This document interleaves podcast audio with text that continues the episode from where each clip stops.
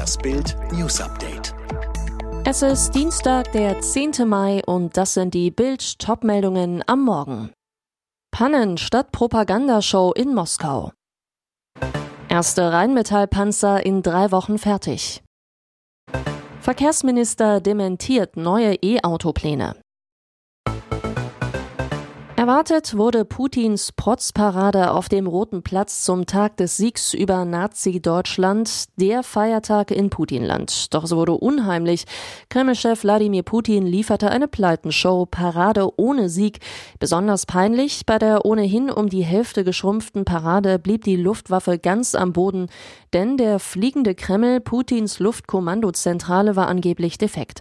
Damit fehlte der zentrale Flieger für die Flugshow bei der Jagdflugzeuge, Bomben Bomber und andere Militärflugzeuge das Kriegsset am Himmel formen sollten, also Absage.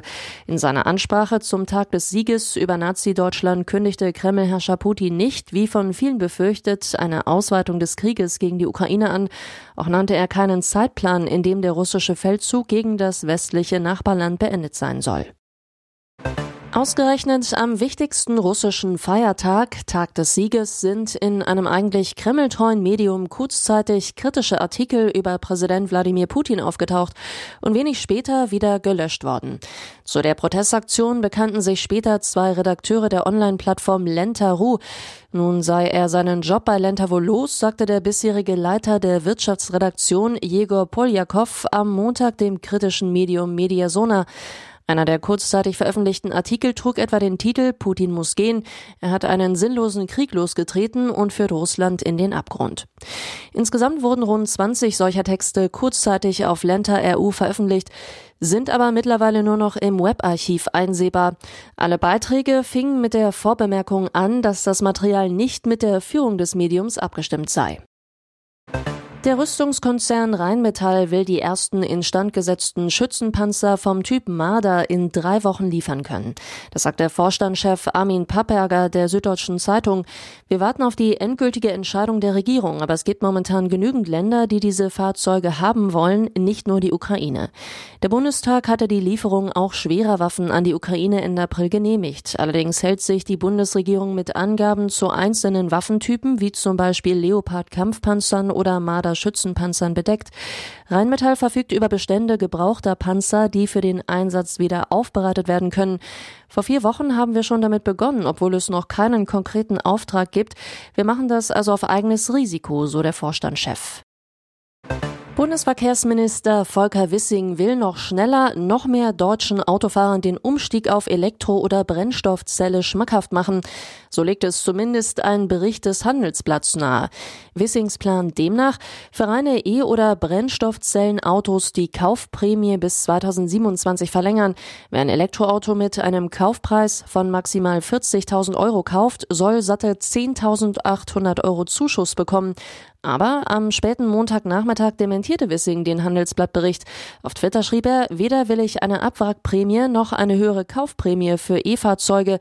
Der Umstieg auf eine klimaneutrale Mobilität muss über marktwirtschaftliche Anreize gelingen. Dazu kommt, der bloße Ersatz von Verbrennern durch Elektroautos reicht nicht, laut einer aktuellen Studie, um die zuletzt verschärften Klimaziele bis 2030 zu erreichen. Verteidigungsministerin Christine Lambrecht von der SPD hat bei dienstlichen Flügen gerne den Sohnemann mit an Bord. Zuletzt am Mittwoch kurz vor Ostern, da flog Lambrecht mit der Flugbereitschaft der Bundeswehr vom Verteidigungsministerium in Berlin nach Nordfriesland, besuchte dort das Bataillon Elektronische Kampfführung 911. Mit im Regierungsflieger ihr 21-jähriger Sohn Alexander. Pikant, vor Nordfriesland liegt die Insel Sylt, wo die Ministerin mit ihrem Sohn dann direkt im Anschluss Osterurlaub machte. Der Verdacht hatte sich die Ministerin extra einen Truppenbesuch kurz vor Sylt ausgesucht, um dann dort ihren Familieninselurlaub zu verbringen. Fakt ist, Kabinettsmitglieder dürfen Familienangehörige in Regierungsflugzeugen mitnehmen. Der Nordfriesland-Trip mit Filius wirft aber nun die Frage auf, wie ernst nimmt die Verteidigungsministerin gerade in Kriegszeiten eigentlich ihr Amt? Die Konkurrenz rüstet auf, der deutsche Meister momentan noch ab. Manchester City steht kurz vor der Verpflichtung von Dortmunds Erling Holland. Die Entscheidung sei Real und Bayern vergangene Woche mitgeteilt worden. Die große Frage, wo bleiben eure neuen Bayern? Offiziell haben die Münchner noch keinen geholt.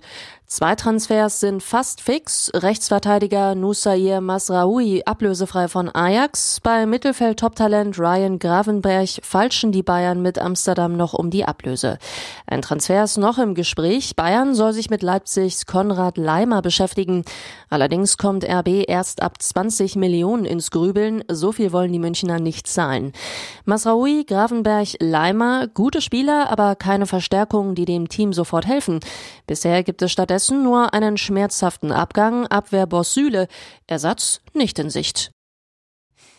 Alle weiteren News und die neuesten Entwicklungen zu den Top-Themen gibt's jetzt und rund um die Uhr online auf Bild.de.